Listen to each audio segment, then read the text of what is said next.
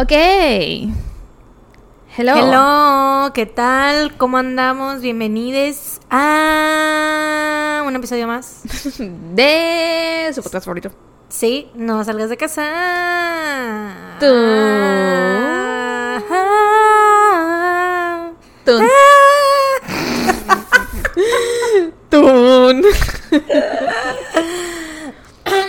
Yo soy Sara y la bella voz que nos cantó la intro es Mariana. Mm, Sí, yo soy Mariana. Contrataciones a su Instagram.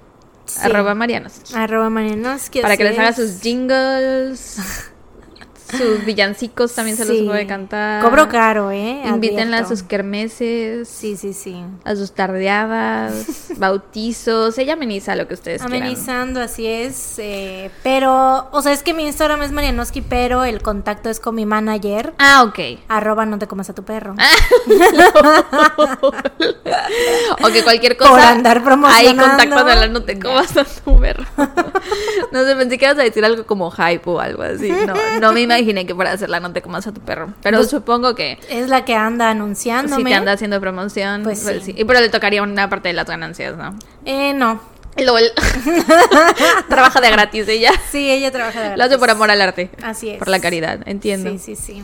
Bueno, se cancela todo lo que hemos dicho hace unos minutos. no contacten a nadie.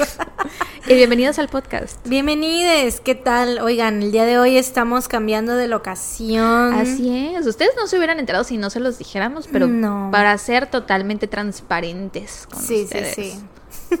Para que sepan. Estamos grabando hoy en casa de Sara porque... Tenía un chorro que no grabábamos en mi casa. Desde el año pasado, güey. Todo este año no hemos grabado en mi casa para nada. ¿A poco? Sí. ¿Segura? Sí, porque Chato se subió a mi casa en enero. Mm. Empezó a vivir conmigo True. en enero. Y dijimos, it's not gonna happen. Con el chato around. Pero se están portando muy bien. Eh, Sí, nada, se portan muy bien durante el día, pero cuando sean las seis va a ser eh, la hora del desastre, porque es la hora en la que usualmente salen. Mm. Y Chato me exige. O sea, no sé si lo vaya a hacer, porque ha habido otras ocasiones en que dan las seis y ve que estoy ocupada haciendo otras cosas y me deja en paz. Pero si me cacha que estoy acostada en el sofá viendo la tele, viene y me hace... LOL. Entonces ya veremos cómo se porta hoy. Así de, ¿qué haces, Esperancita? Sí, porque no me está sacando ¿Estás pasear, cómoda? ¿Estás cómoda acaso viendo tu serie? Mm. descansando lo de tu comida, porque siempre después de comer me acuesto un ratito, porque ya a los 30 años la digestión te consume mucha energía. La neta sí. Justo ahorita yo estaba que me estaba durmiendo y bueno, estoy todavía. estoy como que I'm getting there, estoy recuperando la pila poco a poco. Sí. Porque ahorita comimos y estaba yo así de "Ah". Agotadísima. Es que sí, cansar agota. Cansar agota. cansar agota, verdaderamente. Aquí la tienen. Quise decir. She's done it again. Quise decir comer agota. Verdaderamente cansar agota. Así es. Y agotar cansa. Así es. Así es. Ya, ya no. Sabias palabras. No voy a hablar ya. Gracias, licenciada. Ay, oigan. Ya sí me gradué. Sabias palabras de la licenciada de Rejón. Ay, Dios mío. Pero lo que quise decir es que comer agota. Sí, cansar también. Cansar agota también mucho. agota. Sí. y comer cansa también. Sí, eso también Sí. quise decir. Así es. Ay, maldita sea Sí, esta dislexia. Sí, comer cansa y agota. Y, y por eso yo estaba ahorita con, con el mood así de que, ay, a mimir. Sí, Pero pues tenemos que grabar un episodio más del podcast. Que le dijim- les dijimos la semana pasada que a lo mejor había, a lo mejor no había. Y tras, miren, sí Tras, hubo. aquí estamos, we're making it happen. eh, lo estamos haciendo posible. Nos esforzamos por tenerles este episodio porque la próxima semana sí no va a haber episodios. Así ya les es. habíamos dicho que la última semana de agosto no iba a haber, el último miércoles, porque nos vamos a los CDMX. conciertos, a la CDMX. La Sarisa se va casi toda una semana. Bueno, Me voy cuatro días. Ah, bueno, cuatro días. Yo voy de entrada por salida, pero aún así, o sea, yo voy un día antes que ella, entonces, pues, sí, o sea, no coincidem- no no coincidimos nos daban los horarios, ajá. Entonces, este, pues no va a haber episodio, pero ¿saben qué sí va a haber? Como siempre, un vlog. Mini. Un super vlog, el vlog número 11 que hacemos en Wow. toda la historia de los minis. ¿Cuál fue el primero que hicimos? ¿Te acuerdas? Creo que... Ah, fue cuando compraste tu Dark and Wild. A ver, déjame ver. Podemos checar rápidamente porque el otro día en un boost de serotonina, güey, me dio por... O sea, y es que mis boosts de serotonina son como de organizar, ¿sabes? Ah, ojalá un Ya día te dé una aquí, en mi casa. Güey, he estado a punto de... You can, eh. Please be my guest. O sea, es que necesitaría yo quedarme todo un día si es que necesito hacer algo, pero... Este, o sea, para tomarme mi tiempo y así. Sí, sí, y que te, te nazca, ¿no? Que te y que me sientas nazca, inspirada. exactamente. Pero decías, ajá, que tus moods. En tus mi boosts, boost de serotonina eh, le puse etiquetas a todos los minis que hay en el Patreon para nuestros Patreons VIP. Ya saben que están disponibles los minis, eh, todos los minis que hemos grabado. Entonces Que llevamos como cuántos. me dio por eh, 98 esta semana sale el Guau. 98. Esta semana, este viernes sale el, el mini número 98 y la próxima semana el del vlog va a ser el mini número 99. Órale. O sea, ya casi 100 minis. Y ajá, me dio por etiquetarlos eh, en categorías. Ah. Entonces, ahora nuestros minis los pueden ver por categorías. es más fácil encontrarlos. Sí. Decías del blog donde me compré mi álbum de Dark and Wild. Ese fue el número 3. ¿Cuál fue el primero entonces? Ah, yo sé, yo sé. No me digas, no me digas. Trivia, tun, tun, tun. Yo sé. Este es el de cuando yo me fui a Monterrey y tú fuiste a Mérida. No, güey, ese fue el segundo. Ah, puta madre. No me El- digas, no me digas. no es cierto. El primero fue el de tu cumpleaños cuando fuimos a Don Porfi. Claro. El segundo iba, a ser el de, mi cumpleaños, pero, pasaron cosas, Ajá. sí, que te dio COVID y así, entonces ya no lo hicimos y ya después el siguiente ya fue el de cuando me fui a Mérida y tú a Monterrey. Claro. Y luego- Este muy random donde fuimos al cine, ¿no? Ajá. Que vimos Avatar, ¿no? No, el de Dark and Wild. ¿Cuál No es? recuerdo si fue, ahí vimos Avatar o, que, o vimos Megan o cuál vimos, pero No, en el de Dark and Wild no vimos Avatar, estoy casi segura. Creo. pues bueno, ese fue el primero, por si querías saberlo. Eh, un, Sí, tu cumpleaños del perdí la trivia, tun, tun, tun. 2022. 22. Mm, Sí. Sí, tu cumpleaños del 2022. que por cierto yo edité ese, ese mini. Sí es cierto. Es el- It's así que true. no es el primer vlog que voy a editar. Sí es cierto. El es que viene el de la próxima semana es el segundo. Yo pensaba que sí era el primero, el que ibas a editar. Guau. Yo edité el primer vlog en la historia del tuntuntunismo. Órale. ¿Y ahorita el que vamos a subir, cuál es? ¿El onceavo dijiste? El vlog número 11, sí. Oye, el otro día, ¿ves que andamos diciendo decimonovena vida pa' aquí pa' allá? El otro día me corrigieron y ya se me olvidó cómo se dice, pero resulta que no es No decimonovena. es decimonovena. ya ves, 19. No, no, no, sí es decimonovena. Tú y yo decimos diecinueveava. ¡Ah! Es decimonovena. Bueno, yo digo 19. Por eso, güey, así no hay falla, güey. Así no hay pierde. See you in my 19th life. Sí. De mi 19 vida. Y alguien me corrigió que no es decimonovena, es decimonovena. Decimonovena. Me corrigieron que no es Sí, este, sí, se escucha mejor. Pero bueno, pues ¿quién es? Se entiende de Este, todos modos, da igual. Sí. mm, eh. Saludos a Dani, que fue la que me corrigió. Saludos. Eh, pues si tienes algo, alguna update que dar, No, ninguna. Ni yo.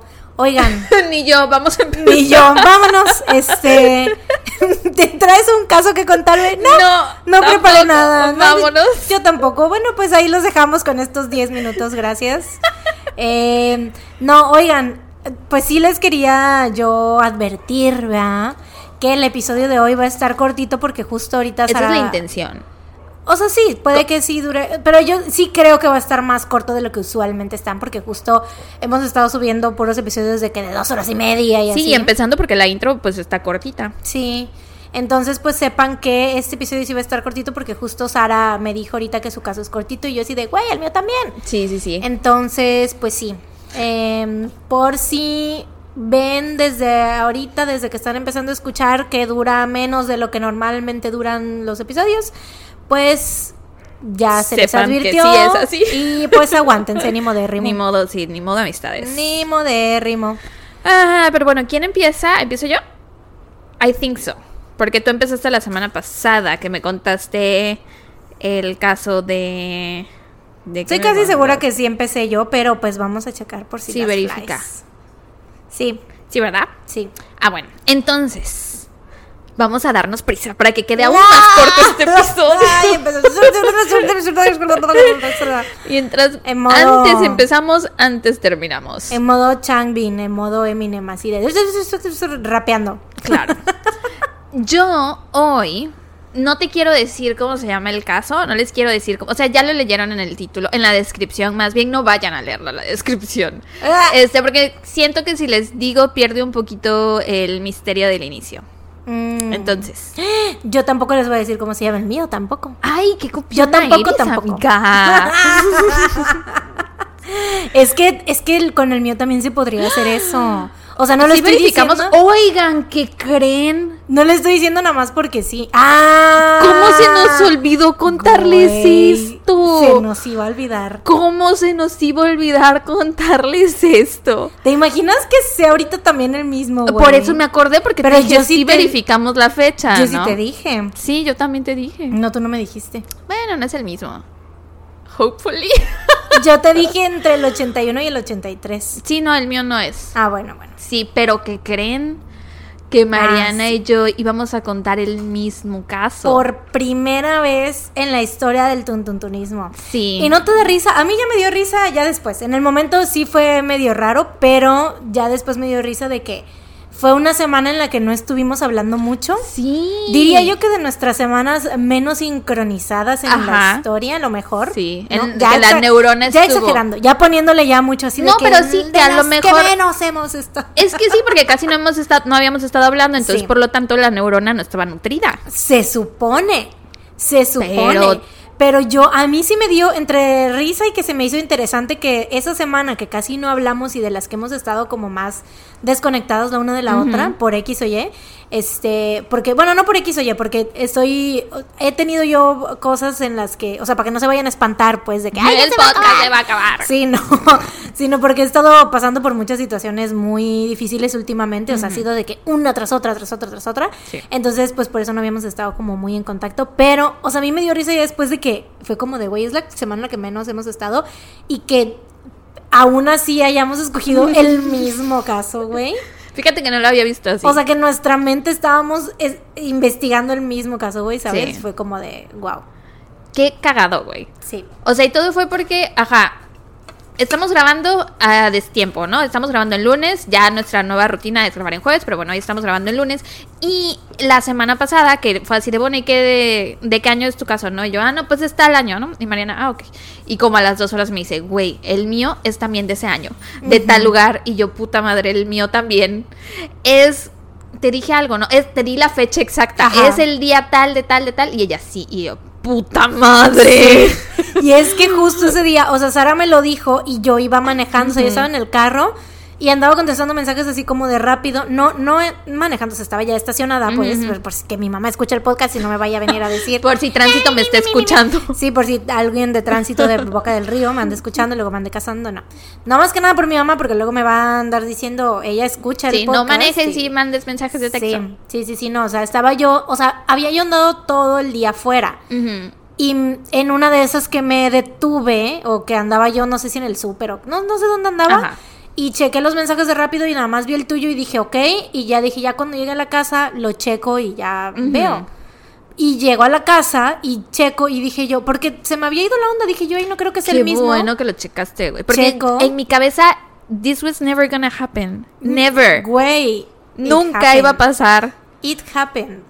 Y no teníamos nosotras como un protocolo. Bueno, yo no, no sabía si teníamos o no protocolo de que. No, nunca lo. de qué íbamos a hacer si, o sea, Sí, es que no. Para mí era imposible. O porque sea, aparte, o sea, no fue como de que, ay, Sara, porque tú ya lo habías empezado a redactar, Sí. ¿no? Y yo, o sea, no era de que, ay, nada más ya lo había escogido, no, yo ya había investigado, ya había visto también o sea, un documental de cuatro partes y así, o sea, ya estaba yo de que lista para redactar y pues entonces obviamente fue como de todo ese tiempo perdido, ¿no? Sí. Y pues chale. Pero sí, ya nos pasó. Sí. Y por lo tanto, ese caso no lo vamos a contar, yo creo que en un tiempo. a menos que hagamos un este Un que contemos las dos, ajá. O que contemos las dos. Ah, una ya, vez sí. que contemos las dos. Sí, sí, sí, porque sí, pues ese caso ya quedó. Pero qué En el aire. cagado, güey. Sí, qué cagado que verificamos los años, porque a mí, para mí luego es como de ay X, o sea, si no nos decimos los años, no pasa nada. Y güey, yo hubo una semana de estas que estuve a punto de contarlo. Güey, yo la semana pasada, en la del último episodio, estuve así de contártelo Güey, yo, mm, yo creo que fue la antes de que hiciéramos la collab, el de ¿qué, qué con- te conté? Creo que el de cuando conté el de Cindy James. Según yo fue en la, no sé si fue la primera semana de agosto, cuándo fue, no recuerdo cuándo fue, pero fue antes del de la collab y eh, esa semana iba yo a contar ese, güey. Qué loco, Sí. güey. Qué loco. Pues ya casi nos Qué pasó. Cagado, güey. Qué cagado. Afortunadamente nos dimos cuenta porque si no íbamos a llegar aquí con el mismo caso. Sí, güey, ciento, ¿qué? Diez y, ciento veinte, ¿qué? Ajá. Tres años, güey. ¿Tres años? años. Tres años y pasó. Tres años sin el que pasara y ya nos pasó. Qué chistoso, neta. Qué cagado. Pero bueno. Pero bueno, entonces por eso es que mi caso es corto. y Me imagino que también por eso el tuyo es Sí. corto, porque lo tuvimos que improvisar casi, casi, ¿no? Sí. Bueno, no improvisar, porque sí tuvimos tiempo, pero ya habíamos preparado otra investigación, entonces. Sí. Anyways, ahora sí voy a empezar. ya voy a empezar. Annie y Jessica Andrews eran un par de hermanas adolescentes. ¿Te suenan los nombres? ¿Son los de tu caso? No, ¿verdad? es que ahora ya tengo miedo. ¿Te suenan Y Annie yo. y Jessica Andrews? En el mío también hay dos chavas, pero no son los mismos nombres. Hermanas adolescentes. Adolescentes sí, hermanas no. Ah, bueno, entonces no es. Muy bien, entonces. Annie y Jessica Andrews eran un par de hermanas adolescentes que vivían en Macha- Machasu- Massachusetts. en Massachusetts, Estados Unidos. Jisupi. Vivían solo con su papá, Brian Andrews, ya que lamentablemente su madre había fallecido recientemente a causa de cáncer. Obviamente las hermanas se vieron muy afectadas por su pérdida, porque aparte eran súper cercanas a su mamá, eran muy unidas. Entonces esto fue muy complicada, muy complicado para ellas, le extrañaban mucho. Y luego, como ahora ya no estaba su mamá, pues no contaban con su ingreso, ¿no? Su ingreso mensual. Y entonces el papá tuvo que trabajar más duro y durante más horas para poder mantener a la familia él solo. Y esto hizo que Annie y Jessica se sintieran aún más solas, ¿no? Porque ya no estaba su mamá y ahora veían menos tiempo a su papá. Entonces, un día, mientras su papá andaba en el trabajo, las dos intentaron contactar a su mamá a través de una cuija que tenían en el sótano. Mm. Sí. Le pidieron que les diera una señal si es que las escuchaba, pero como no pasó nada, las dos creyeron que pues la cuija no servía, así que la guardaron y siguieron con sus vidas. Y o sea, sí estaban un poco tristes porque no habían podido contactarla, pero al mismo tiempo se sentían felices porque aunque fuera la experiencia las había hecho sentir un poco cercanas a ella en ese momento, ¿no? La cosa es que se fueron a acostar ya para dormir y en eso empezaron a escuchar golpes en las paredes. Sí. Y como acababan de jugar la cuija, pues pensaron que era su mamá, ¿no? La Ouija. A la ouija. Sí. Siempre le he dicho cuija. Te lo juro. Es Ouija, es O-U-I-J-A. Ah, Ouija. Bueno, la ouija. Eh, ajá, pensaron que era su mamá. Así que estaban un poquito emocionadas y empezaron a preguntarle así de mamá, eres tú, danos una señal, que no sé qué. Este, pero de pronto los golpes cesaron. Al cabo de un rato, Brian, el papá, regresó del trabajo y las niñas se apresuraron a contarle sobre los golpes que habían escuchado, pero él pensó que estaban inventando cosas, ¿no? O que podía ser parte de su proceso de duelo, de luto, que ambas estaban viviendo. Y aunque eso, o sea, pensar en eso lo puso muy triste, al mismo tiempo fue así como de, ay, ok, o sea, esto no hay que hacerle mucho caso, es parte de su proceso. Pero, pues al día siguiente, las niñas volvieron a escuchar golpes. Y así fue por muchos días más. Y eran tantos golpes en la pared los que escuchaban que ya ni siquiera podían dormir. O sea, pasaron de un, ay, qué lindo, contactamos a mi mamá, a un, a qué pinche demonio invocamos sin querer queriendo, ¿no? Y por más que le decían a su papá, el papá no les creía porque los ruidos siempre cesaban cuando él llegaba a la casa. O sea, siempre eran Mm. mientras él andaba en el trabajo. Cuando las niñas estaban solas en la casa. Exacto. Pronto, aparte de los ruidos, las niñas empezaron a notar cosas extrañas en casa, como que algunos objetos estaban movidos del lugar o no los encontraban, Mm. estaban perdidos o había muebles movidos o les faltaban prendas de ropa o comida que ellas sabían que tenían en el refri, de pronto ya no estaba o estaba medio comer, cosas así, ¿no? Eh, y ahí fue cuando ellas empezaron a sentir que sí habían invitado a un espíritu maligno a sus vidas, ¿no? Sí, claro, porque, o sea, justo eso empieza a pasar después de que jugaron a La la Ouija. Ouija. La Ouija. La Ouija. Sí. que a mí eso siempre me da mucho miedo, güey. ¿Ves la pinza Ay, de cabello que perdí? No esta. La, la, la última que perdí, sé que la perdí en una fiesta. Ajá. La de antes, no sé en qué momento se perdió, si la tenía yo aquí en la casa. Mm. Entonces, esas veces que se te pierden cosas que yo me consuelo diciendo, ah, son los chaneques, son los duendes, me las escondieron los duendes. este, pero sí da miedo pensar que puede ser que alguien entró a tu casa y se llevó tu pinza, por ejemplo, ¿no? Pero bueno, una tarde, en enero de 1987, escucharon golpes en el sótano. Y como eran muy valientes, decidieron bajar a ver qué era. Yo, I would never. Güey, jamás. por dos. Es esas veces como en las películas de miedo cuando escuchan algo y van justo Sí, directo al y ruido. dicen, no vayas. Y es como de, güey, no, o sea, no, no. Jamás. I would never tampoco. Bueno, ellas sí bajaron a ver qué era y se encontraron con un mensaje en la pared escrito con sangre Ay, no. que decía, estoy en tu habitación, ven y encuéntrame. Ay, güey, qué horrible. Qué horrible, qué horrible, qué horrible. Either way, ya sean fantasmas o humanos, güey. Qué horror. De miedo. Yo en ese momento llamo a la policía. Me mudo, me cambio de ciudad, quemo la casa. bueno, I Un poco extremo. ¿verdad? Sí, ya. Un Quemo poco extremas mis acciones. Sí, ya pensándolo bien, igual y no la quemaría, porque entonces ¿dónde voy a vivir? Mejor la vendo. Sí, o la vendo. la vendo, esa fue, esa debería ser la solución. Sí. Pero bueno, ven el letrero este y las dos salen corriendo de la casa súper espantadas y van con un vecino y desde ahí le llaman a su papá. ¿Qué año es? Es 1987. Mm, 1986 creo que es esto, pero eventualmente llega al 87. ok, ok. Entonces, ajá, le hablan al papá, el papá también horrorizado se apresura a llegar a la casa, pero cuando llega y ve el mensaje en la pared, pues se acerca al mensaje y se da cuenta que está escrito con salsa catsup. Mm, Y se queda así de, no mamen, o sea, de nuevo con sus chingaderas, mm. Pensando que eran las niñas las que lo habían hecho, Sí. ¿no? Y sentía que las cosas estaban saliendo de las manos, así que las metió como a terapia de duelo, esperando que las cosas mejoraran. Y sí mejoraron aparentemente durante algunas semanas, hasta que un día, estando en casa, las niñas escucharon golpeteos, ahora provenientes de la habitación de una de ellas, de la habitación de Annie. Y cuando fueron a averiguar qué era, se encontraron con otro mensaje escrito en las paredes de su habitación que decía, he vuelto, encuéntrenme si pueden.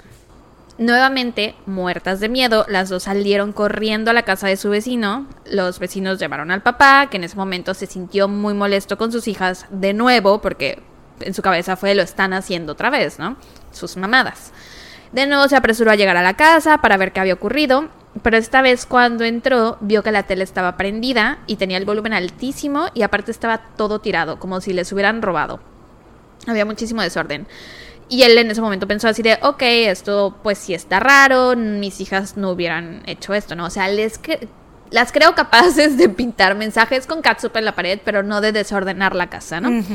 Y en eso vio que había otro mensaje en la pared que decía, cásate conmigo. Y con el rabillo del ojo vio una sombra que se movía. Se dio la vuelta para ver bien qué era y vio a un hombre parado en una esquina que llevaba puesto el vestido blanco de su difunta esposa y en su mano sostenía un hacha.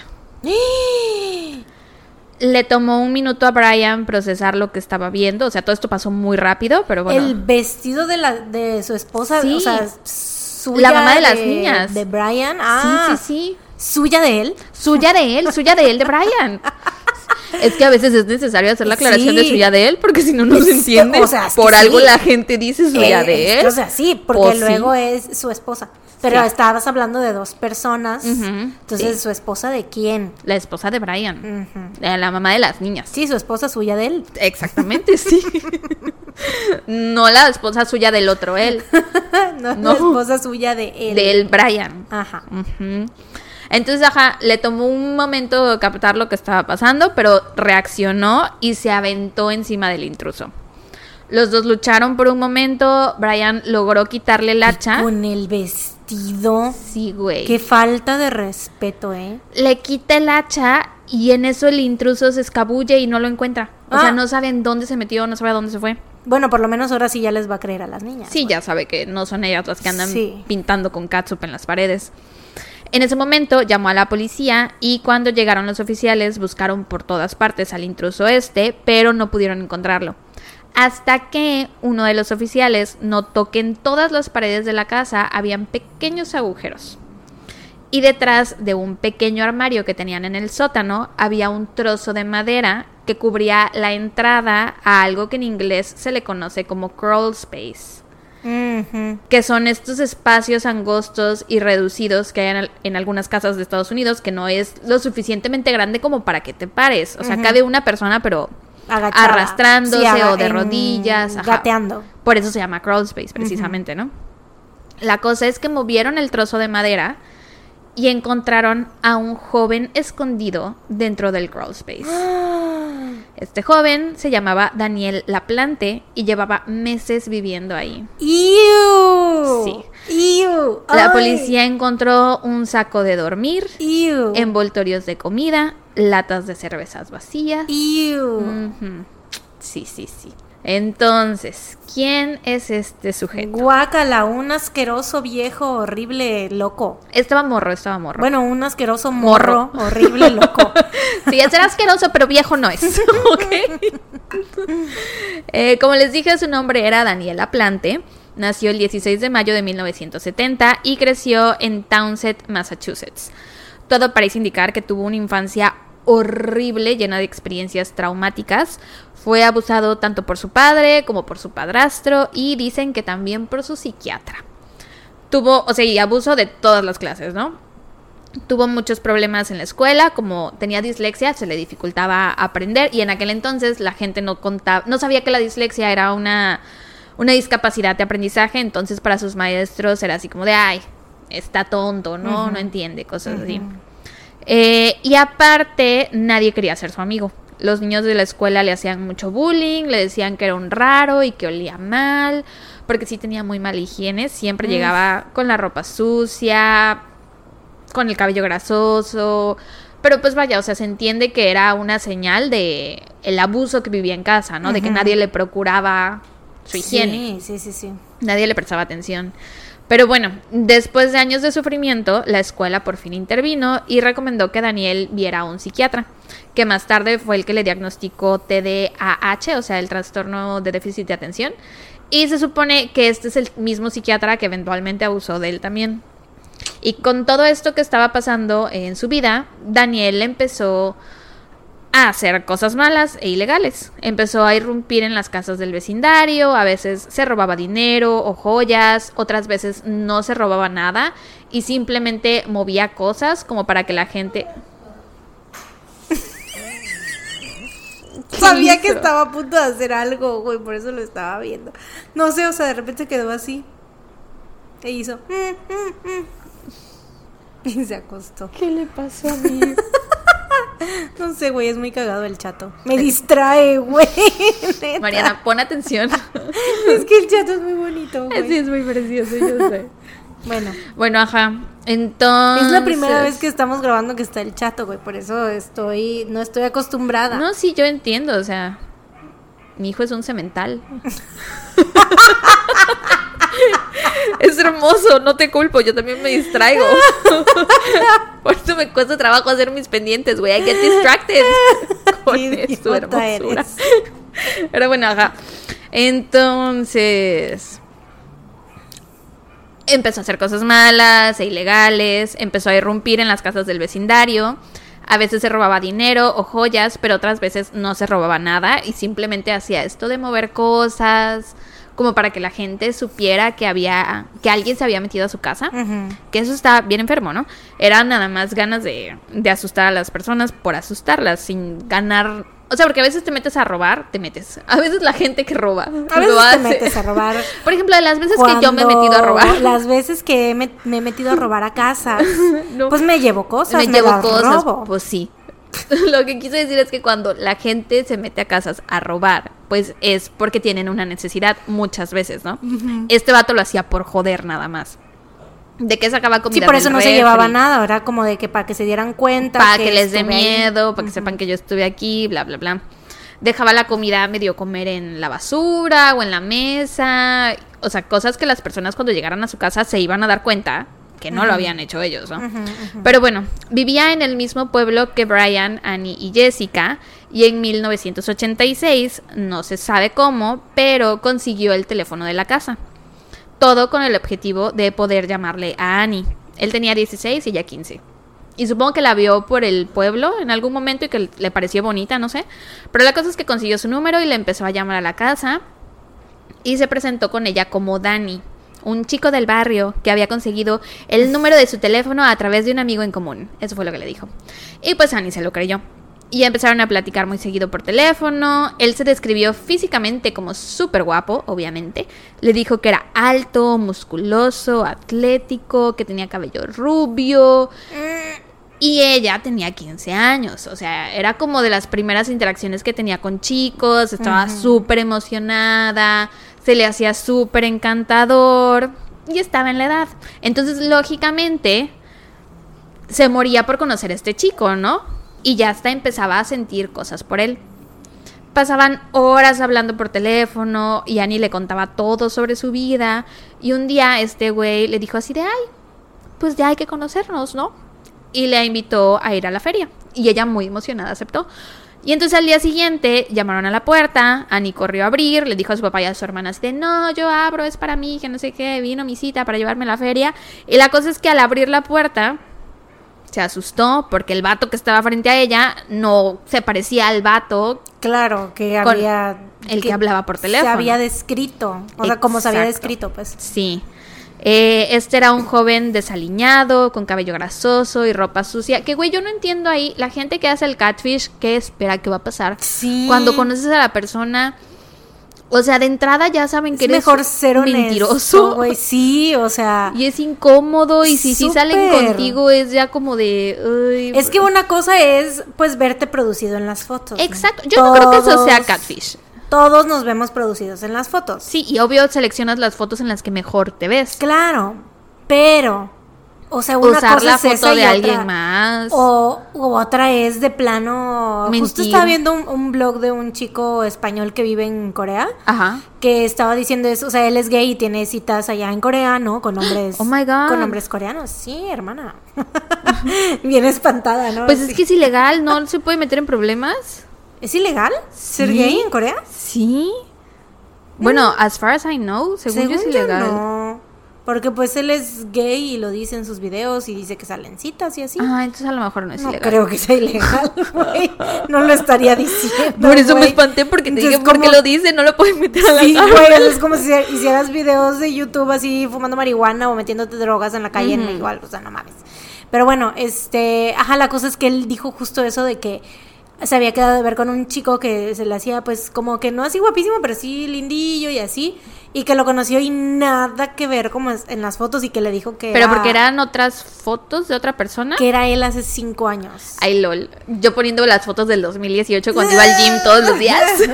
No, pero dice, o sea, él, bueno, quién sabe, ¿no? Habría que ver las fotos, pero él dice que nada, que, o sea, que él, literalmente lo único que, por lo que lo pudo... Por sus ojos. Este, Como no, por bella. el cabello, por el cabello, Mm. dice que traía el cabello del mismo color y que nada más, pero que neta sí no era la misma persona. Wow, qué loco, ¿no? Ujú. Que en cinco años cambies tanto físicamente y que lo único que no te cambie sea el cabello. qué raro. Pero sí, catfish. Sí, yo no ¿Qué, es, entiendo. ¿Qué espera? Es que sí, ¿qué esperan? O Ajá, sea, cuando conozcas a la persona, obviamente vas a ver que le mentiste y se va a decepcionar, no por cómo eres tú, sino porque... Por haberle mentido. Exacto, y porque se imaginaba a la persona que le describiste, ¿no? Entonces yo no entiendo este güey cuál era su Sí. goal, cuál era su endgame. Pero bueno, Annie lo ve... Supongo que a lo mejor él, pues como estaba muy inseguro, o sea, tratando de, pues, entender qué ajá. pedo, güey. O sea, no sé, a lo mejor es como que estaba tan inseguro y pensaba que a lo mejor pues la iba a conquistar con la personalidad y a lo mejor ella se iba a olvidar de lo físico que él había descrito de otra Sí. manera. Como que esa fue su entrada para que lo, lo pudiera conocer como era realmente. Así como de que es que si me describo realmente cómo soy no me va a querer No, conocer. no le voy a gustar. Ajá, entonces ya en ese momento que ya había como formado este vínculo, ya fue como de, bueno, me va a aceptar así como soy, sin importar lo que le dije antes, ¿no? Sí, tiene sentido. Yo creo que por ahí va lo, lo del catfish, pero Sí. creo que no piensan en, el, en lo que es La la mentira. O sea, que en ese momento se te cae todo, porque si te mientes sobre eso, pues igual y te mientes sobre Sí. todo lo demás, ¿no? Sí, justo. Pero sí, yo creo que esa es la tirada de, de los- las personas que hacen catfish. Pero bueno, la cosa es que Annie lo ve. Y bueno, también la gente que estafa, ¿no? Los que lo hacen para estafar a ah, la sí, gente. claro. Pero bueno, esa es otra historia. Sí, sí, sí. Se queda así de what the fuck, pero de todos modos decide salir con él. Mm, le da una oportunidad. Y ya estando en la feria, ella le empieza a platicar sobre su mamá, que había fallecido recientemente por Mm. cáncer y así. Y Daniel le empezó a hacer muchas preguntas. Quería saber todo acerca de cómo sucedió, cómo se había sentido ella. Pero Annie dijo que no lo sintió como una curiosidad genuina de cómo estás, te puedo ayudar en algo, Sino como algo, raro, ¿no? como morboso, Mm, como de que ¿y cómo te sentiste? y descríbemelo todo, cómo fue que se murió, ¿sabes? Entonces Sí, aparte, se sintió tipo de preguntas que no Sí. haces en una primera cita, güey. Exacto. O sea, Dices, si "Lo te cuentan eso, siento", y se justo, acabó. Tú no preguntas. Lo siento, cualquier cosa que necesites, aquí estoy. Si bla, la persona bla. te quiere contar, pues va, escuchas y ya, pero si no, es como de, si no te pones a indagar, a rascar la herida, sobre todo cuando está tan fresca, ¿no? Sí. Espérate, ¿cuántos años tenía ella? 15, ¿Y él? 16. Ah, ok, ok, ok. Ujú. Pensé que si era más grande, más No, grande. no, no, Ok, ok, eran ok. del rango de edad. Ok, ok. Se sintió súper incómoda y cuando terminó la cita le dio el cortón. O sea, sí le dijo así de... Claro. No quiero volver a hablar contigo jamás, no me busques, no me llames, aunque insistas. No me ya busques, es muy tarde. no me llames, aunque insistas, Ya es muy tarde. No me pidas Que que, regrese regrese a tu lado, no puedo volver, no. Así Ya. le dijo. Tal cual. Con todo y coreografía. Sí, lo bailó. Era un musical. Eh, Daniel no se tomó nada bien esto, claramente. Y se coló en la casa de los Andrews, donde estuvo viviendo en el sótano a escondidas durante algún tiempo y ahí fue que escuchó que Annie y Jessica estaban intentando contactar al espíritu de su mamá y en ese momento, porque estaba loco, güey, decidió hacerse pasar por su fantasma. Entonces, ajá, ya cuando el papá, eh, cuando el papá de las niñas lo cachó y llamó a la policía y lo descubrieron y fue arrestado, la policía encontró también que había pasadizos dentro de este crawl space que Daniel había usado para moverse por toda la casa y aparte le había hecho hoyos a todas las paredes, entonces súper chiquitos, ¿no? Pero para él poder observar, Lo suficientemente, o sea, chiquitos de que no se apreciaban. ajá, pero lo suficientemente Ah, grandes para él poder para ver, que güey. pudiera ver, ajá. Y tenía uno en la habitación de Annie. Ay, güey. Sí, güey. No se sabe con certeza cuáles eran sus intenciones esa noche. O sea, porque sí tenía un hacha en la mano, ¿no? Ajá. Puede que planeara lastimarlas o matarlas, O quién sabe, ¿no? Solo asustarlas a lo mejor. Pero afortunadamente las chicas y su papá corrieron con mucha suerte, por lo que nunca sabremos cuál era su plan. Fue acusado de asalto a mano armada y allanamiento de morada. Estuvo un rato en la cárcel y le pusieron una fianza de 10 mil dólares que fue pagada por su madre.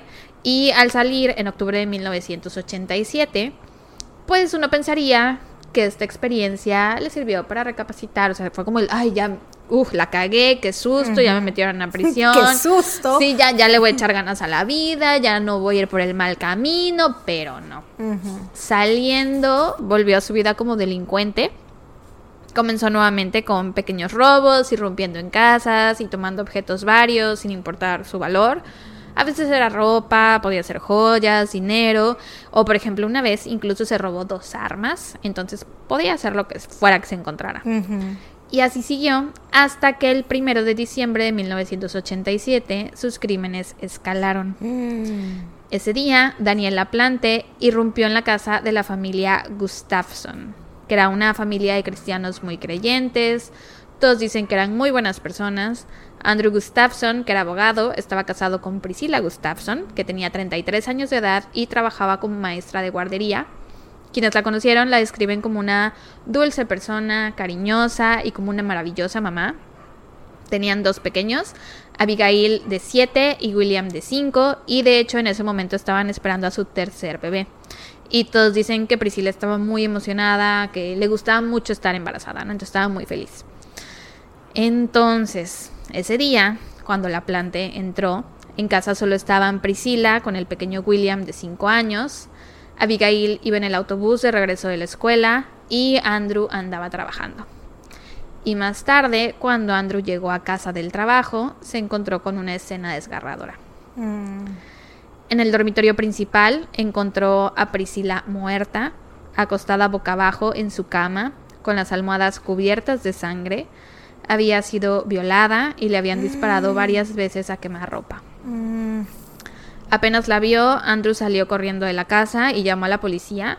Decidió no buscar a sus hijos en ese momento porque le dio mucho miedo encontrarlos muertos. Y tristemente, cuando la policía Ay, llegó, no.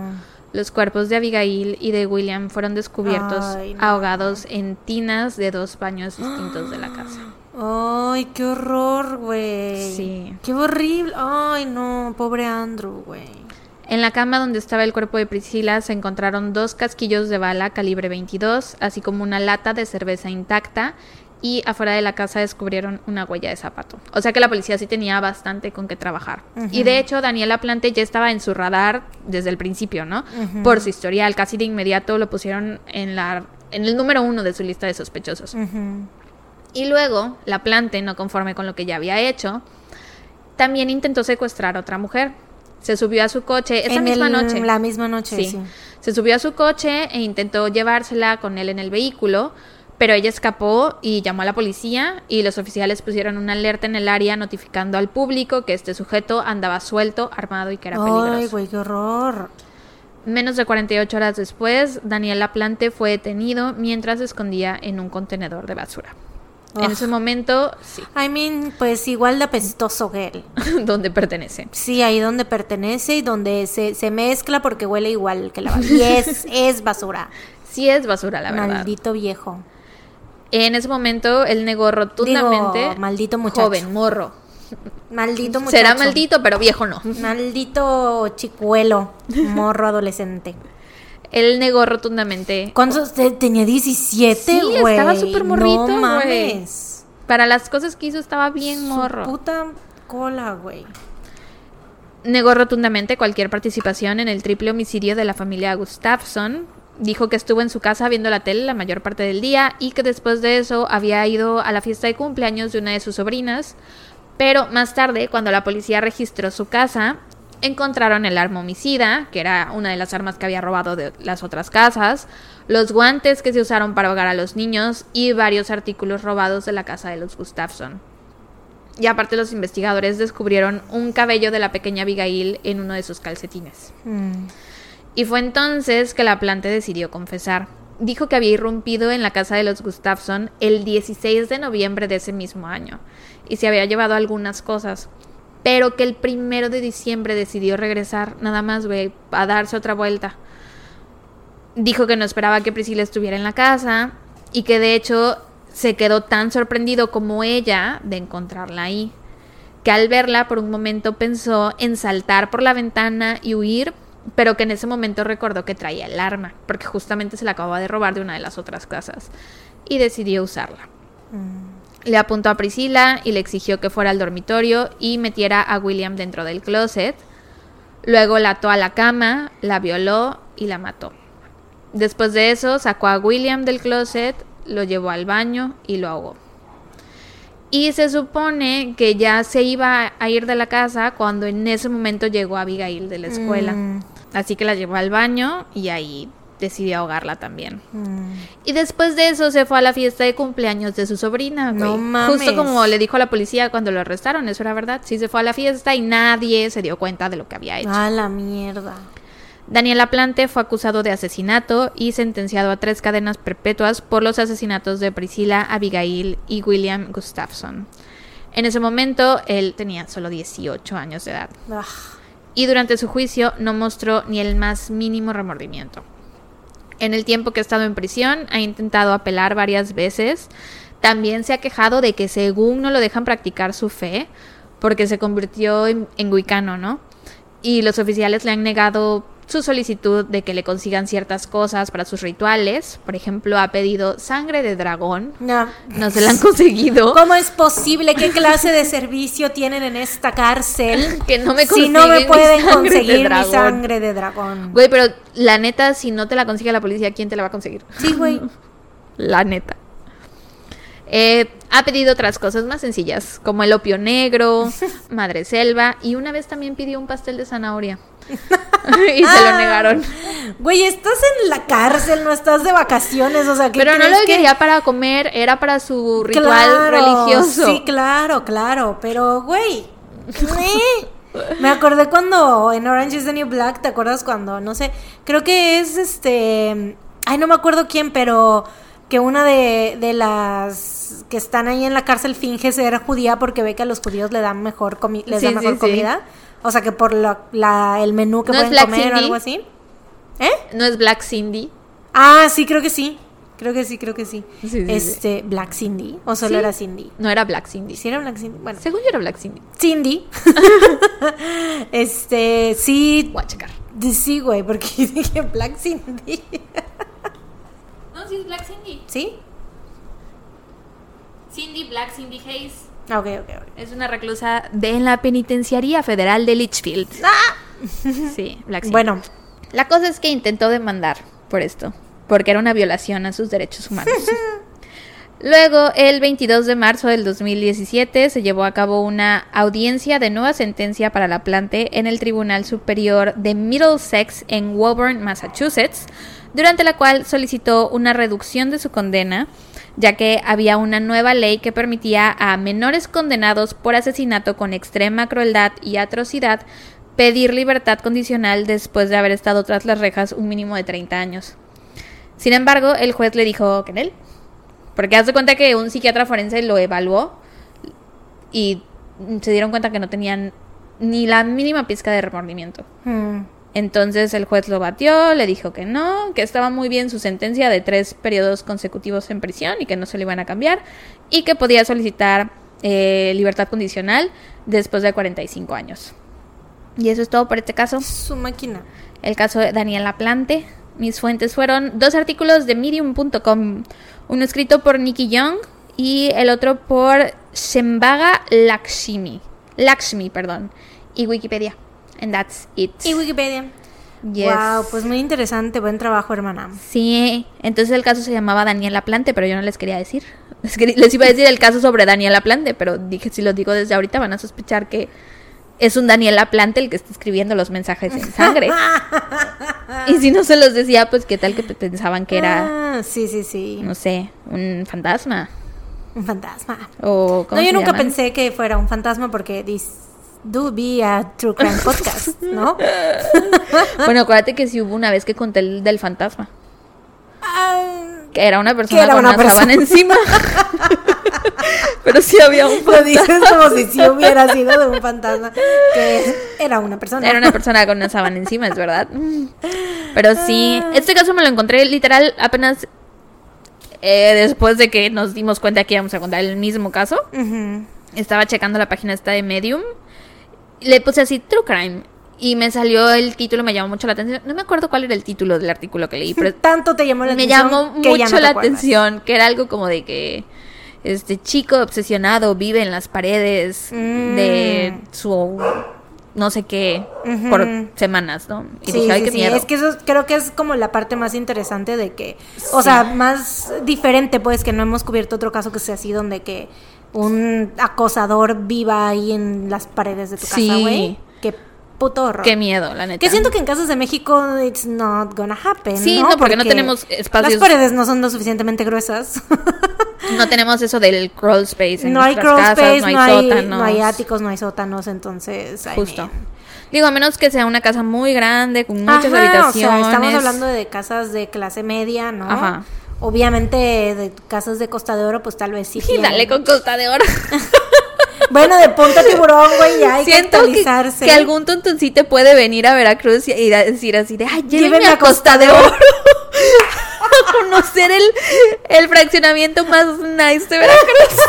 y, y ya no es. y van a llegar y crickets. Ya no es. Ya el letrero de Costa de Oro le O sea, faltan pero- letras, güey. Bueno, a mí me sigue impresionando el tamaño de muchas de las casas de Costa sí, de hay Oro, unas la verdad. cosas que son muy bonitas, Están pero también muy ya grandes, sobre todo. también ya hay algunas que están como abandonadas, Ah, claro, creo. claro, claro. Pero la mayoría de tus, mo- o sea, están muy grandes, pues. O Sí. sea, son de que Grandes. casononas, casononononas. Sí. Pero bueno, Vayan a Costa de Oro y tómense una foto en el en el letrero que dice Costa de Oro. que tiene ahí un delfín en Sí. la entrada. Bueno, dale, don, dale. pues ahora me toca a mí y como soy una copiona de mierda, voy a hacer lo mismo, ¿por qué no? No, es que la neta sabes que sí, o sea, yo no sabía cómo ponerle este Yo no sabía que podíamos hacer eso. de Y no decir- sabía que podíamos hacer eso. Entonces ahora yo también lo voy a hacer. Maestra, Sara no es la única que puede hacer eso. Yo también, yo también quiero. Este, no, es que de verdad yo tampoco sabía. O sea, no sabía cómo ponerle en cuanto a que hay dos, como dos partes en este caso. Entonces no sabía, habían dos títulos que podía ponerle, pues. Ok. Entonces, había escogido uno, pero ahora que tú hiciste eso de no decir, pues entonces yo tampoco voy a decir, chinga su madre. ¿no? No vean, por favor, la descripción del episodio. Este, este episodio se va a llamar No veas la descripción. Y, güey, pero de todos modos, si le ponemos así, más Van a ver ir. la descripción, Más sí, van a ir a ver la descripción. Pero bueno, X, pues ya ni modo. Si escuchan de fondo algo, eh, son mis perros que están jugando, pero están lejos, entonces yo espero que no lo escuchen. Eh, pues bueno, empiezo mi caso. En julio de 1983, Regan Martin y Lynn Elliott eran dos estudiantes de la preparatoria Vero Beach en Florida. Regan, de 14 años, se acababa de mudar a Vero Beach, así que pues era la chica nueva de la prepa, bueno, de la secundaria, de la high school. Ok, ¿no? ok. Eh, cuando entró a clases, de inmediato se hizo amiga de Lynn, que tenía 17 años, y pues ella le enseñó todo lo que necesitaba saber sobre la escuela y sobre la Mm. ciudad. Katie y Janice. Sí. Janice que le enseña todo a Katie cuando entra a la escuela en Mean Girls. ¿En qué? Mean Girls. Ah, en. Yo sí de- Janice y Ann. Who are these people? ya, sí, sí, Katie. justo, justo. Sí. Justo así. Eh, y aparte, pues, Lynn era un, o sea, más grande que, que Regan, le llevaba tres años, entonces Ah, era como ok, que, ok. sí, era más, ella era senior y Regan, pues, era como que junior. Freshman. no, fresh, fresh, fresh woman. y este, ajá, entonces Lynn, pues, era, aparte de más experta en la escuela y en la ciudad, pues, en la vida en general. sí, ¿no? era más cool también. Claro, súper cool, la más cool. Eh, Regan estaba muy feliz en su nuevo hogar porque había empezado una bonita amistad con Lynn y aparte estaba conociendo mucha gente nueva. A ella le gustaba, o sea, era muy extrovertida y estaba como conociendo muchísima gente, entonces estaba muy emocionada y además le gustaba mucho que la playa estaba justo cruzando la calle de la casa donde vivía con sus papás. Entonces, Mm, qué pues, prácticamente todos los días iba a nadar y a surfear con sus amigos, ¿no? El 26 Malo de por el salitre. o sea, espero que no tuviera cosas de hierro en sí, su casa. malo no, por el herrería salitre. más bien. El salitre se come todo eso, güey. Bueno, todos los, o sea, a lo mejor no todos los días, los días soleados, chidos, ¿no? Tal vez en Sí. verano. Pero bueno, el 26 de julio de 1983, Regan y Lynn salieron hacia la carretera para pedir un aventón a otra playa que estaba cerca de Vero Beach.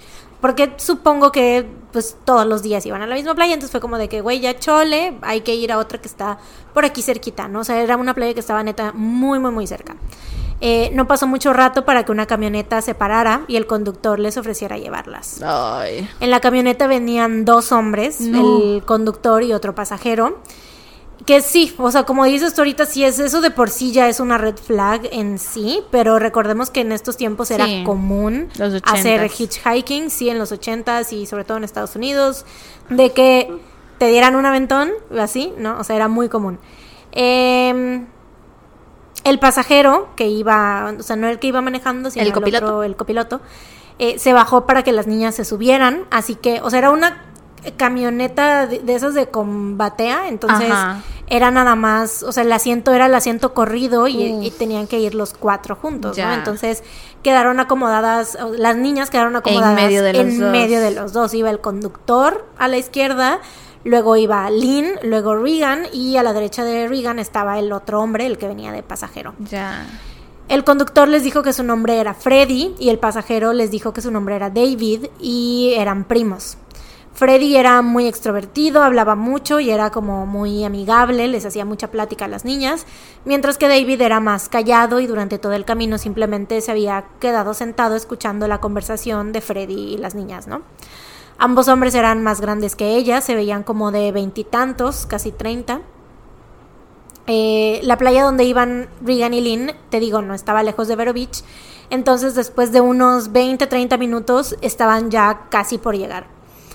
En ese momento, Freddy, el conductor, les preguntó a las niñas que si querían ir a las dunas que estaban pasando la playa, ¿no? Porque era como de, bueno, pues tenemos el carro, si quieren vamos ahí, damos unas vueltas y ya las regreso y ya se quedan ustedes en la playa, ¿no? Ellas les dijeron que sí, porque pues te recuerdo el tipo estaba siendo muy amable con ellas, no Sí. había ninguna, para ellas no había como ningún peligro hasta ese momento, ¿no? Entonces dijeron que sí, claro, vamos a manejar un rato por ahí. Em, y pues dieron, o sea, fueron, dieron unas vueltas y todo, pero de repente pasaron por un bache, porque pues son, las dunas son como estos bultos así de arena, ¿no? Sí. Creo. sí, ¿no? Sí, sí, sí, así son. Ajá, entonces pues pasas como por muchos topetones, ¿no? Y así. Entonces en uno de estos como tipo eh, baches se abre la guantera.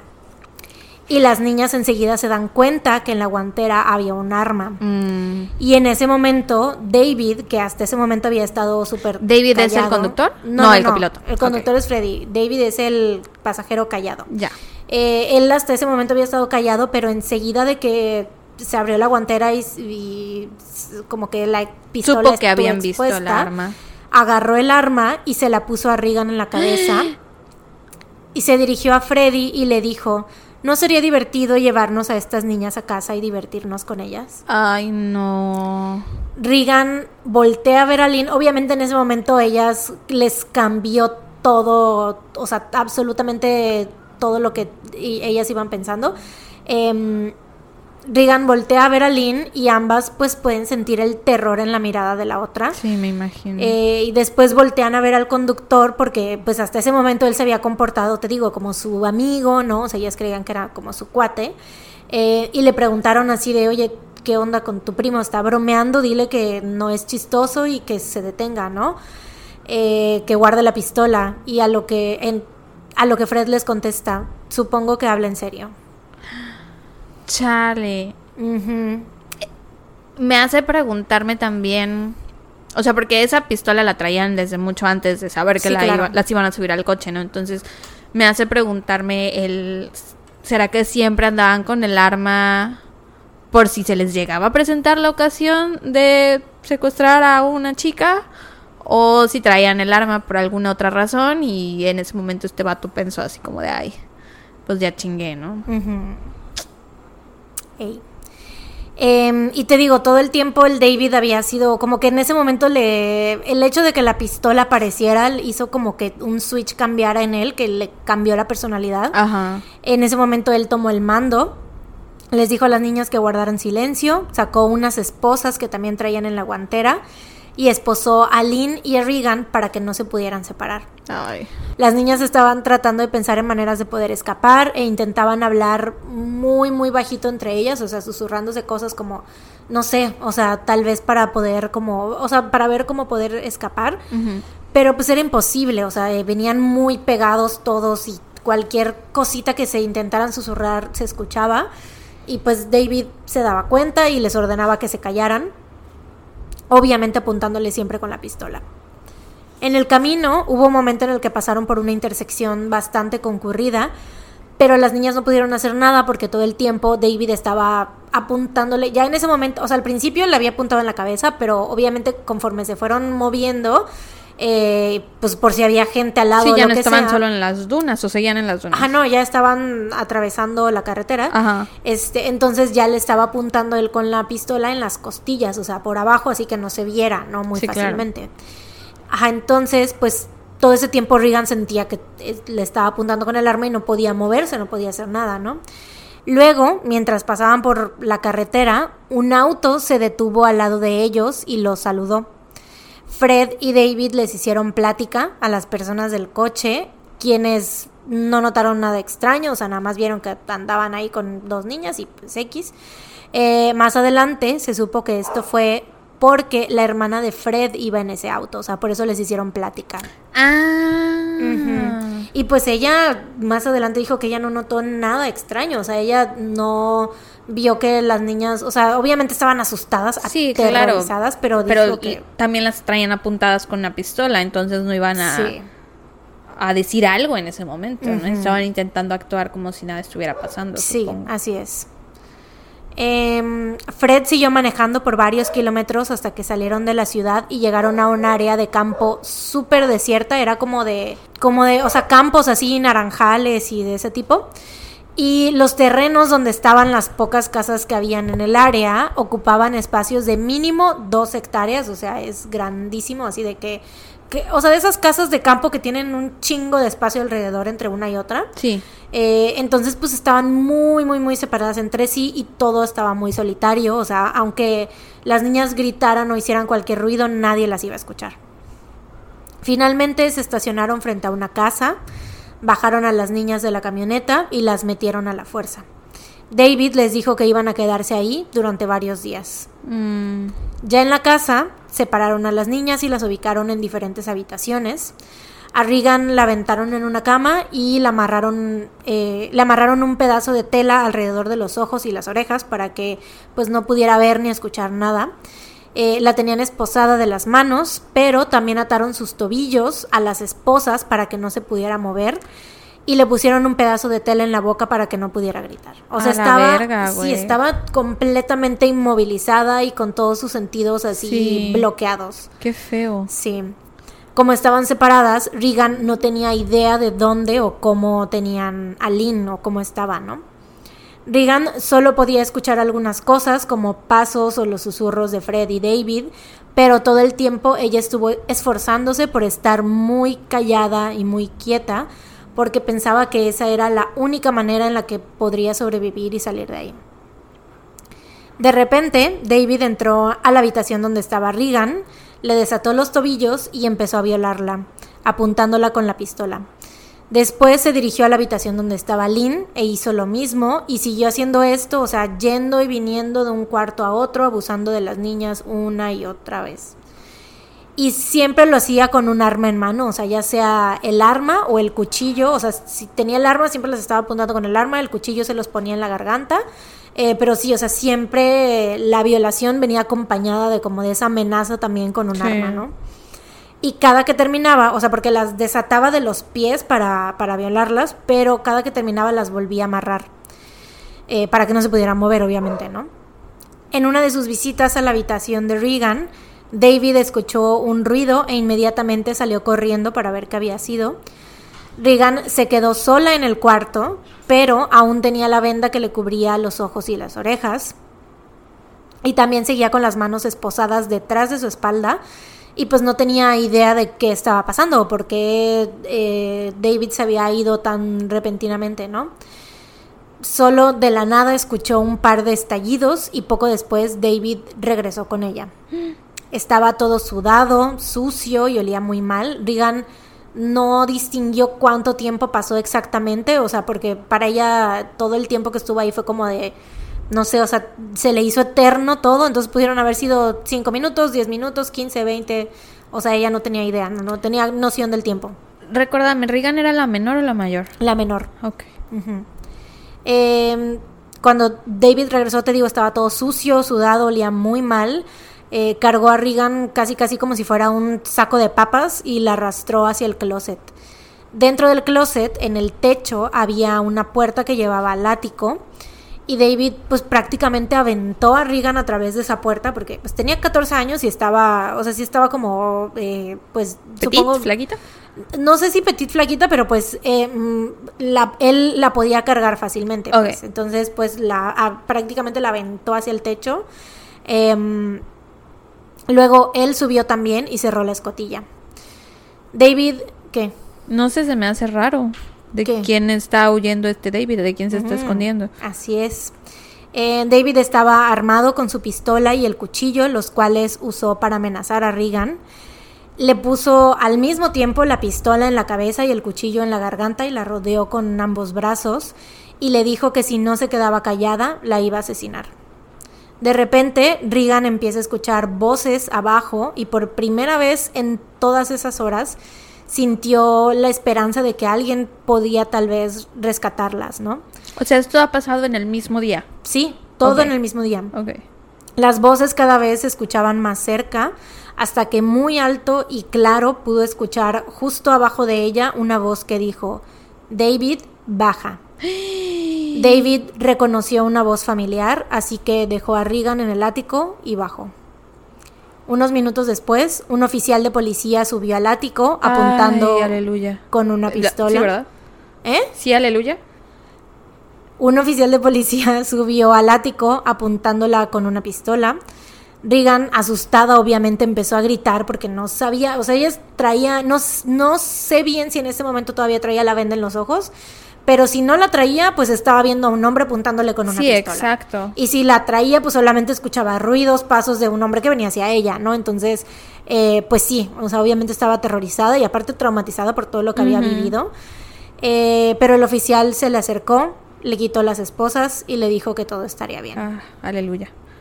Ayudó a Regan a bajar del ático y le dio una ropa que se encontró en el closet para que se cubriera porque, mind you, todo este tiempo ella estuvo desnuda porque, pues obviamente el tipo... Pues sí, la estuvo como las. Sí, como las estuvo violando, las tenía desnudas todo ese tiempo.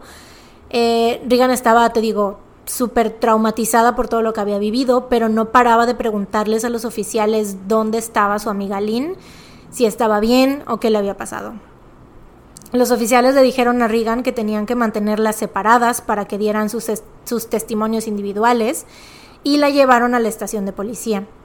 Regan dio su declaración una y otra vez, contó su historia eh, a varios de los detectives oficiales que estaban a cargo del caso, pero cada vez que lo hacía, o sea, él, ella les contaba su historia, terminaba y les decía, ok, pero ya díganme dónde está mi amiga Lynn, quiero saber cómo está, si está bien.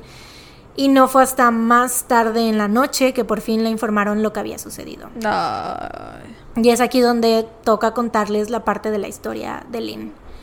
Como les dije, David dejó a ambas niñas en habitaciones separadas y su rutina era pues entrar en el cuarto de una de ellas, desatarla para violarla, atarla cuando terminaba, ir al cuarto de la otra y volver a hacer lo mismo otra vez, ¿no? La diferencia es que solo Regan estaba esposada porque solo tenía un par de esposas Mm, eh, Lynn estaba atada de manos y pies, o sea, tenía las manos un poquito más libres que Regan. Después de la última visita de David, Lynn logró desatarse de los tobillos, se levantó de la cama y salió corriendo hacia la parte exterior de la casa. Mientras Lynn corría y atravesaba la entrada, al mismo tiempo un niño de 14 años iba pedaleando en su bicicleta justo enfrente de la casa. Y vio como Lynn corría en dirección a la calle desnuda y con las manos atadas atrás de la espalda, mientras que un hombre la perseguía pero no parecía poder alcanzarla. El niño vio como Lynn se tropezó y cayó al piso y después vio como el hombre la agarró, forcejeó con ella y finalmente le disparó dos veces en la cabeza. oh. El niño pedaleó su bicicleta lo más rápido que pudo, llegó a su casa y le contó a su mamá todo lo que había visto. Acto seguido llamaron al 911 y unos minutos después la policía llegó a la casa. Después de un rato revisando los alrededores, encontraron el cuerpo sin vida de Lynn escondido en la cajuela de uno de los autos que estaban estacionados en la entrada. Ay, qué tristeza. Ya sé. Un familiar, y me choca porque, güey, cuando estás viendo esta historia, tú dices, o sea, es como que tienes una esperanza de que Lynn hubiera sobrevivido también, pero pues no. Em, un familiar, al parecer un tío de David, llegó a la casa porque pues de hecho esta casa era de los papás de David y eh, pues les dijo dónde estaba la entrada al ático a los policías. Después de esto entró y fue él mismo quien llamó a David para que saliera de su escondite. El papá. El tío, Ah, al el tío, parecer el tío, era, sí, al parecer era un tío. De vuelta en la estación, David empezó a hablar con la policía. ¿Y el Freddy? El Freddy se fue, todo ese tiempo él no estuvo, o sea, cuando llegaron a la casa, Freddy los dejó y se fue en el coche. Ok. De vuelta en la estación, David empezó a hablar con la policía y terminó confesando los asesinatos de cinco mujeres más, A la verga. lo cual significaba que Regan Martin había sobrevivido a un asesino serial. David Alan Gore nació en 1953 en Florida. Cuando era adolescente lo corrieron de su primer trabajo después de que su jefe descubrió que había hecho un hoyo en el baño de mujeres para poder espiarlas. Ugh. Otro Pipping Tom, güey.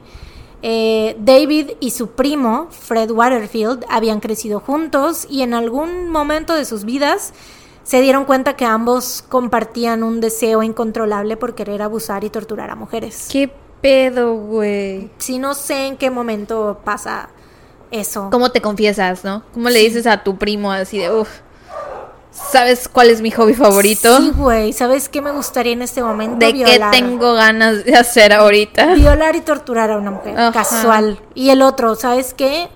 Por Same. dos. Güey, qué horrible. Qué pedo. Qué horrible. Qué pedo. Eh, ambos llegaron a un acuerdo en el que David iba a hacer la mayor parte del, pues entre comillas, trabajo sucio, ¿no? Esto era encontrar, acosar y asegurar a posibles víctimas y de ser necesario, pues matarlas después de que abusaran de ellas. Y pues Fred, a cambio de que él hiciera todo esto, Fred le daba algo de dinero, ¿no? O sea, a cambio de ser la persona que tenía como que la menor carga, Ajá. por así decirlo, ¿no? Em, el día que secuestraron a Lynn y a Regan, después de encontrarse con la hermana de Fred en el camino, porque, o sea, Fred se suponía que también iba a ir, por- eran dos chavas, por eso las agarraron, porque iba a ser como que una para cada quien, no sé, eh, o bueno, las dos, entre los dos, lo que sea, pero se supone que Fred también iba a ser parte de, de esto, nada más que como se encontraron en el camino con la hermana de Fred, entonces, pues cambiaron los planes de repente y Fred tuvo que dejar a David solo en las, con las niñas en la casa para establecer una coartada por ambos por cualquier cosa, porque Ah, pendejos no eran tampoco, güey. Las primeras víctimas de David y Fred fueron Jing Hui Ling, de 17 años, y su madre Xiang Huang Ling, de 48 años. El 19 de febrero de 1981, David acosó a Jing Ling y le engañó usando una placa de policía que había obtenido en un antiguo trabajo como ayudante de sheriff y pues ahí también consiguió las esposas que luego usó para mm, Claro. eh, que luego usó con Regan. Em, Jing subió al auto de David y él la llevó hasta su casa, donde se encontraron con su mamá. Una vez dentro de la casa, David secuestró a ambas, las llevó a un área aislada y ató a Xiang a un árbol mientras él y Fred violaban a Jing. Según David, Xiang murió ahorcada en el árbol y cuando se dieron cuenta, pues mataron a Jing. Eh, después desmembraron a ambas y A metieron, metieron sus restos a contenedores que enterraron en un área desierta. A la verga. Sí. El 15 de julio de 1981, David descompuso el auto de Judith Daley, de 35 años, quien estaba de visita en Florida. David le ofreció llevarla al teléfono más cercano, pero en vez de eso la llevó de nuevo a un área desierta donde se encontró con Fred y ambos la violaron. Después la asesinaron y se deshicieron de su cuerpo arrojándolo a un pantano. Una semana después de este asesinato, David intentó sin éxito secuestrar a un adolescente usando su placa y el padre de la chica presentó una denuncia, o sea, porque no sé qué pasó, pero no la pudo Ajá, secuestrar. ella escapó, ¿no? Y ajá, y ella fue y le contó a sus papás, obviamente, lo que había pasado. El papá presenta la denuncia y resulta, o sea, esta denuncia resulta en que le quitaran la placa a David y lo sentenciaran a cinco años en prisión, pero terminó saliendo bajo fianza en marzo de 1983. Dos meses después, el 20 de mayo de ese mismo año, David y Fred iban en su camioneta cuando se encontraron con Angélica Lavalle y Barbara Ann Bayer, ambas de 14 años, quienes, al igual que Lynn y Regan, estaban pidiendo un aventón en la carretera. David y Fred secuestraron, violaron, asesinaron y desmembraron a ambas niñas. Qué feo. Estos fueron los únicos crímenes por los que Fred fue condenado y fue condenado a dos sentencias de vida en prisión. Porque obviamente en los de antes pues no se pudo comprobar el, su participación en los asesinatos y en estos últimos pues él no estaba ahí. Entonces pues sí, solamente por eso lo pudieron O sea, por el de Lynn no... Por el de Lynn no. él Aunque no. también haya estado durante el secuestro. Bueno, Chale. sí le, le dieron los cargos de secuestro, pero no de asesinato. O sea, la- las sentencias de vida en prisión se las dieron por los asesinatos de Angélica Lavalle y Barbara Ann Bayer, aunque él todo el tiempo, e incluso porque sigue pues, cumpliendo obviamente su sentencia de que toda la vida va a estar ahí en prisión, y él sigue diciendo que él es inocente y que él no... O sea, que él nunca fue parte de, de eso. Mm. Pero pues... eh, pues obviamente Pero, con el... ¿cómo no va... ¿Cómo va a ser inocente si supo... O sea, suponiendo que él no participaba, pero de todos modos supo que su primo ese día tenía a dos chicas secuestradas en esta casa. Claro. Sí. Entonces, podrá él no haber hecho nada bajo esa teoría, pero inocente no era. No, claro que no. Sí, pero entonces, pues eso es lo que él dice que, o sea, él, su inocencia es con los, o sea, de con los asesinatos, ¿no? O sea, él dice que David era el que hacía Mm, todo, ¿no? Ok. Que pues sí podría ser, pero aún así yo creo que sí es justo, o sea, esas dos, vi- dos eh, sentencias de vida porque, pues, güey, o sea, él Pues eran un equipo, exacto. Sí, él sabía y abusaba también de ellas y todo lo que tú quieras, entonces la verdad es que sí, a mí sí se me hace justo que Yo también pues, creo esté que en es cárcel. justo. Porque pudo haber salvado las vidas, la de Lynn por lo menos. Sí. Em, el 7 de diciembre de 1983, David Gore llevó a la policía a los lugares donde se encontraban los restos de tres de las cinco víctimas anteriores a Lynn, porque obviamente pues el cuerpo de Lynn sí había sido recuperado, ¿no? Eh, las víctimas que se pudieron eh, recuperar fueron Jing y Xiang Ling y Barbara Ann Bayer.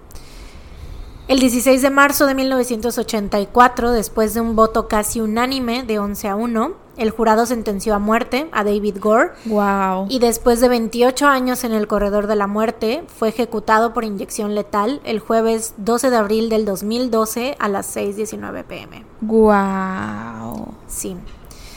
De no ser por la valentía de Lynn al arriesgarlo todo y tratar de escapar, David y Fred seguramente hubieran seguido asesinando e incluso Las hubieran matado a las dos, seguramente. Claro, y aparte, o sea, hubieran seguido asesinando y tal vez, o sea, incluso saliéndose con la suya, o sea, igual y sin ser atrapados, pues, Sí. porque sí, o sea, siento que actuando dos personas juntas es más difícil que los cachen, porque, eh, pues, no sé, o sea, hay como más posibilidades de como lo que pasó de hacerse coartadas o cosas Ajá. así.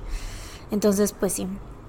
En sus propias palabras, Regan estuvo hundida durante mucho tiempo en un hoyo muy oscuro, pero eventualmente logró salir de ahí y sanar. Se casó y tuvo dos hijos y en sus palabras finales del episodio de I Survived donde contó su historia, dijo, sobreviví gracias a Lynn Elliot porque ella era más grande y más sabia que yo y ella sabía que no íbamos a poder salir de ahí a menos que ella nos sacara de ahí. Oh, Si ella no hubiera hecho lo que hizo, yo no estaría aquí el día de hoy. chale. Y eso es todo por esa historia.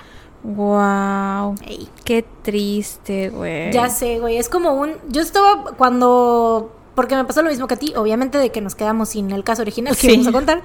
Em, entonces dije, ¿qué hago? Porque no tenía como ningún otro caso de mi lista que fuera así como. Y como dices, no teníamos. eh, pues ya habíamos hecho parte de la investigación y e igual quería yo un caso corto.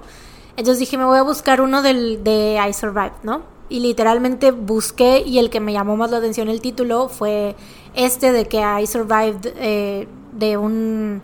O sea, de Regan, ¿no? Que decía, ajá, sobrevivía a un asesino serial y como creo que yo no había contado ningún, creo, la verdad no recuerdo, eh, ninguno de una sobreviviente de un asesino serial, entonces dije, ah, pues lo voy a contar porque pensé que iba a quedarme yo con un silver lining, pero es como muy... Sí, es bittersweet. Es bittersweet porque Lynn, o sea, sí la salvó, ¿no? O sea, Regan obviamente sí...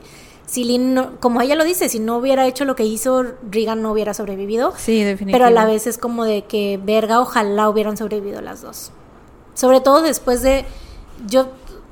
No sé, o sea, ya sabes que creo que a mí me pasa a veces seguido esto de que de repente, o sea, estoy así eh, redactando mi caso, veo la foto de la víctima y de repente lo siento más cercano. Algunas veces me pasa y esta vez me pasó, o sea, con Lynn, porque ya sabiendo la historia, viendo su foto, güey, no, no sé, o sea, como que siento que pude, como si hubiera podido ver su personalidad con su foto, ¿sabes? No sé si me explico, o sea, siento que hay gente con la que me pasa eso, o sea, víctimas de los casos que, que he contado, con las que a veces me pasa eso, de que las veo y siento que las conozco, así como de que conozco a esa, a esa chava, no sé.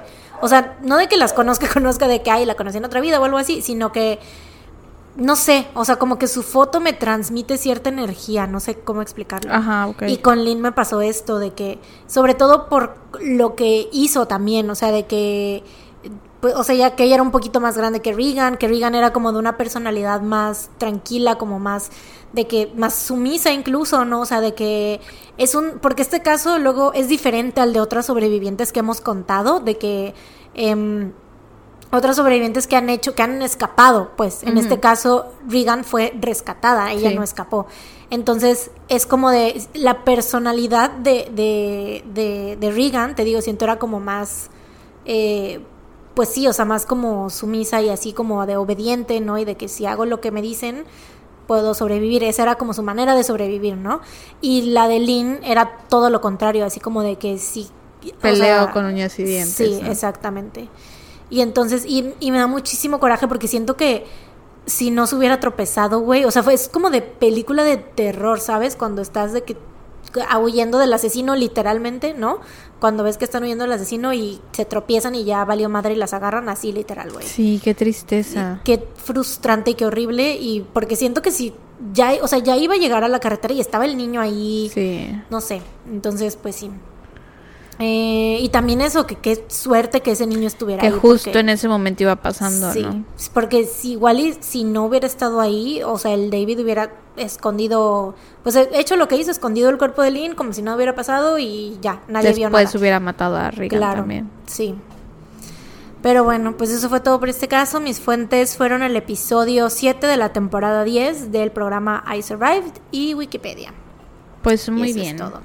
Le iba yo a poner la historia de sobrevivencia de Regan Martin, pero no sabía si hacer eso o decir de Supervivencia, David. Gore, pues, de supervivencia o si decir que iba a hablar de David Gore, pero ya le iba. O sea, ya me había decidido por lo de la historia de supervivencia, pero me copié. me quise copiar, dije que este sea episodio temático de no decir los títulos, o sea, no decir qué. No decir cuál es, o sea, que de qué se trata. No ponemos nada en la descripción, entonces. Güey, sí deberíamos, los primeros, los primeros días. En este episodio, eh, Sara le cuenta a Mariana un caso y Y Mariana, le, cuenta a Sara otro, caso. de crímenes reales. Qué Punto. burra, güey. Punto final.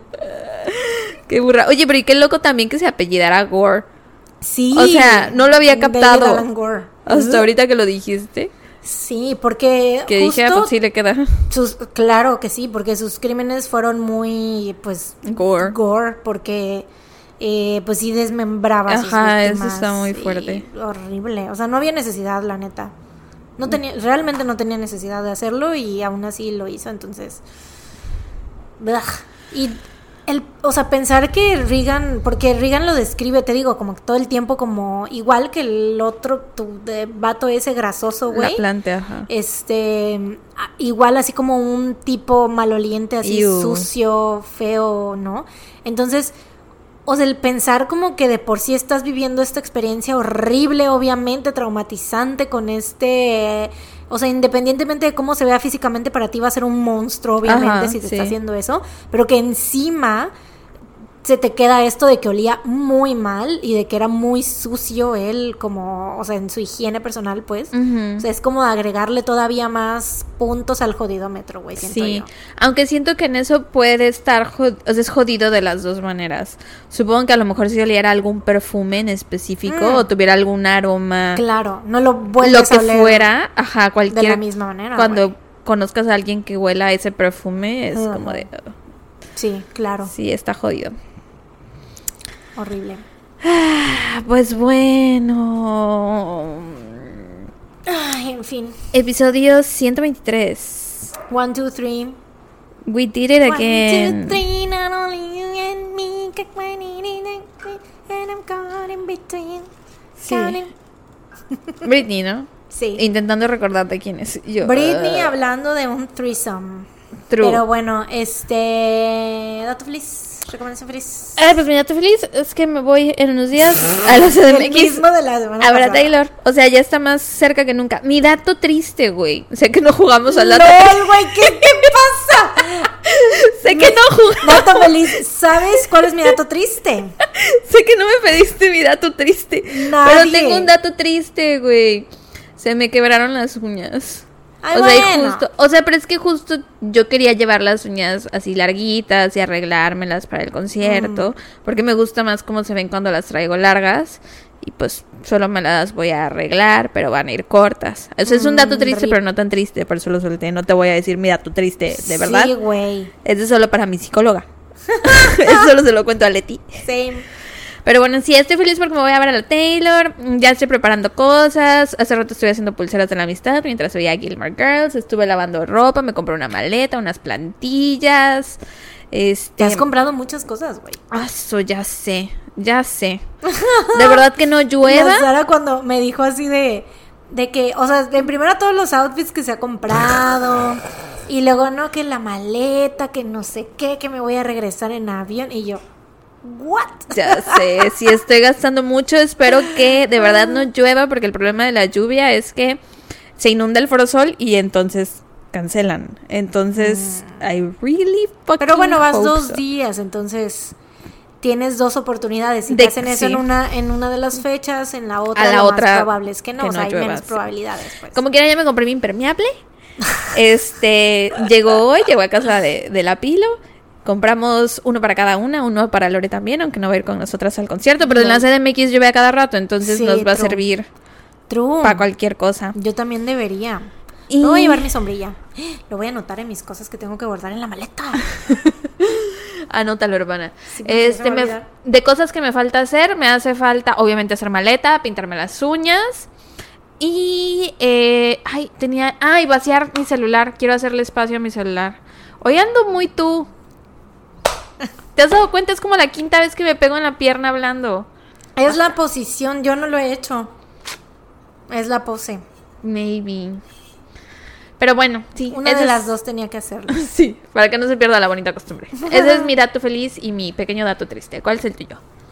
Ah.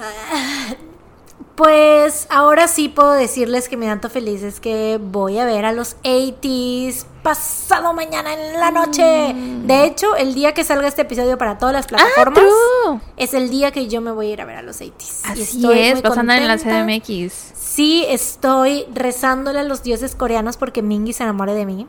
Es muy guapo, güey. Tengo muy guapo. las veladoras prendidas, tengo el San Juditas de cabeza. Voy a rezar por ti también. Para que Mingy se enamore de mí, sí. Y eventualmente me lleve a Corea, luego yo le tenga que romper el corazón porque Jungkook se va a enamorar de mí. Sí.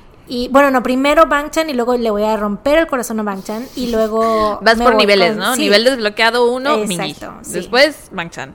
Así es. El, Oye, es que ¿Cómo no, es? Big no Boss. puedo, güey, no puedo. ¿Cómo? El... Sí, sí, sí, el último... El Big Boss, Daddy, ¿Cómo el se Big dice? Boss es Daddy Yankee. No, pero ¿cómo es en los videojuegos, güey? Sí, sí, sí, pues el Final Boss. ah, el Final Boss. es Jungkook. Eso es lo que quería decir. Sí, sí, sí. Ay, pero no le podría romper el corazón a Bangchan. Ni modo, voy a tener que andar con los dos. Pero bueno. Lol. Este, sí, rezando porque Mingy se enamore de mí. Y mm, quiero mi meta principal de compra o del lugar a donde quiero ir. Me recomendó una amiga. Bueno, ya hemos ido a esa tienda, es a la K-Pop Store a la que fuimos que está cerca del Ángel. Esa tienda ya he ido. La que pero salió en nuestro cada- blog. Sí, Ah. cada que voy Eh, pregunto por lo mismo, nunca lo tienen. Esta vez estoy rogando porque sí haya, porque mi, una amiga fue apenas la semana pasada y me dijo que había.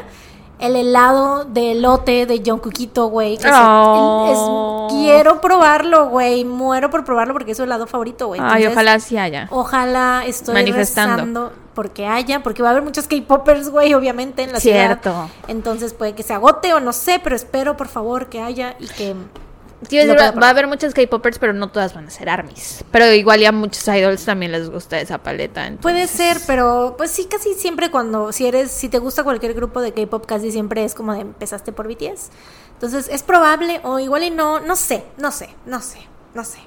Pero bueno, la cosa es que espero que sí tengan disponible ese pinche helado, güey. Ojalá. Yo también quiero ir, pero bueno, no a esa tienda. Quiero ir a otra a comprar ramión porque no he Mm. encontrado acá ya.